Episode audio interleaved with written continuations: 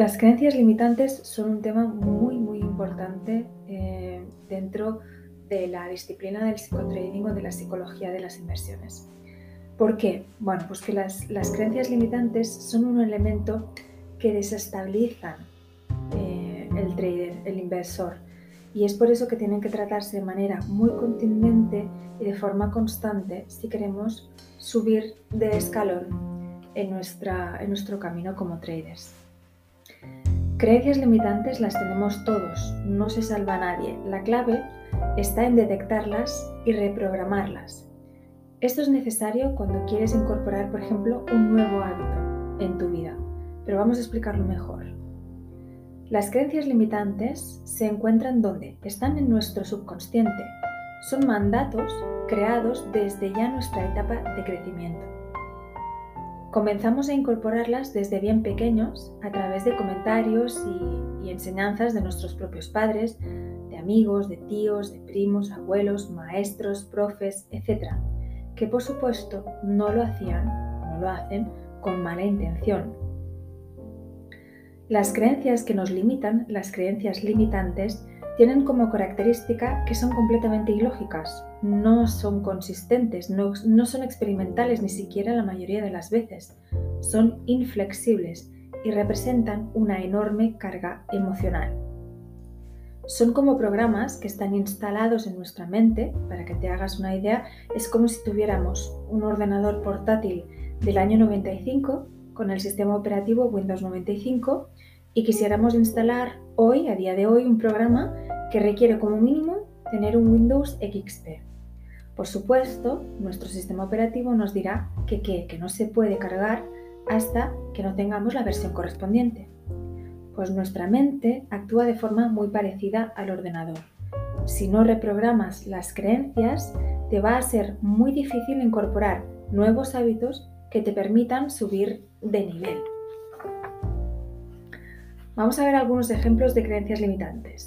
Por ejemplo, yo para las matemáticas soy nefasto o soy nefasta. Ya me lo dijo mi hermano cuando era pequeño que mejor me dedicara a las letras porque el tema matemáticas fatal. Otro ejemplo, perder significa ser un tonto, un loser. Eso ya lo decía mi abuelo, que si se compite, se compite para ganar, si no, no se compite. 3. Si alguien no actúa como yo espero, me siento completamente defraudado. 4.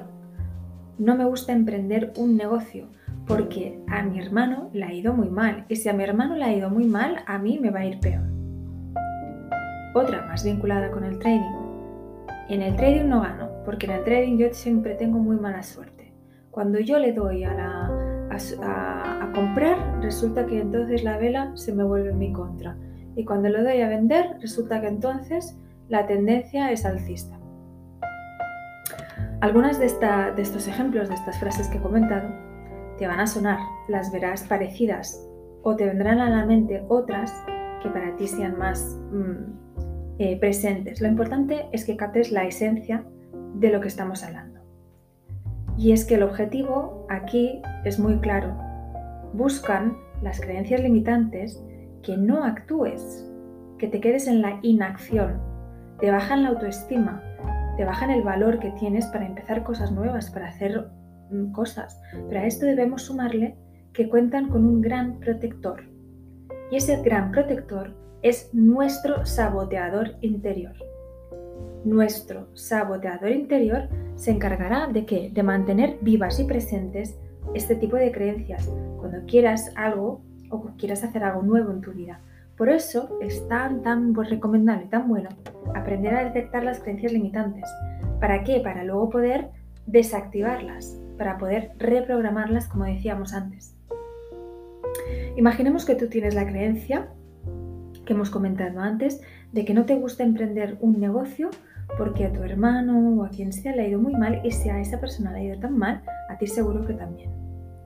Para empezar, esta creencia no es experimental, porque jamás has emprendido nada, con lo cual no sabes qué resultado obtendrás. No tiene tampoco consistencia esta creencia porque es algo puntual que le pasó a tu hermano, a la persona con la que te has eh, comparado. Y además el hecho de tener los mismos padres, por ejemplo, en el caso de que te hayas comparado con tu hermano, no significa que vosotros seáis iguales. Es una frase ilógica, una creencia ilógica, porque a todo el mundo no le va mal cuando emprende algo. Tenemos resultados muy, dispares.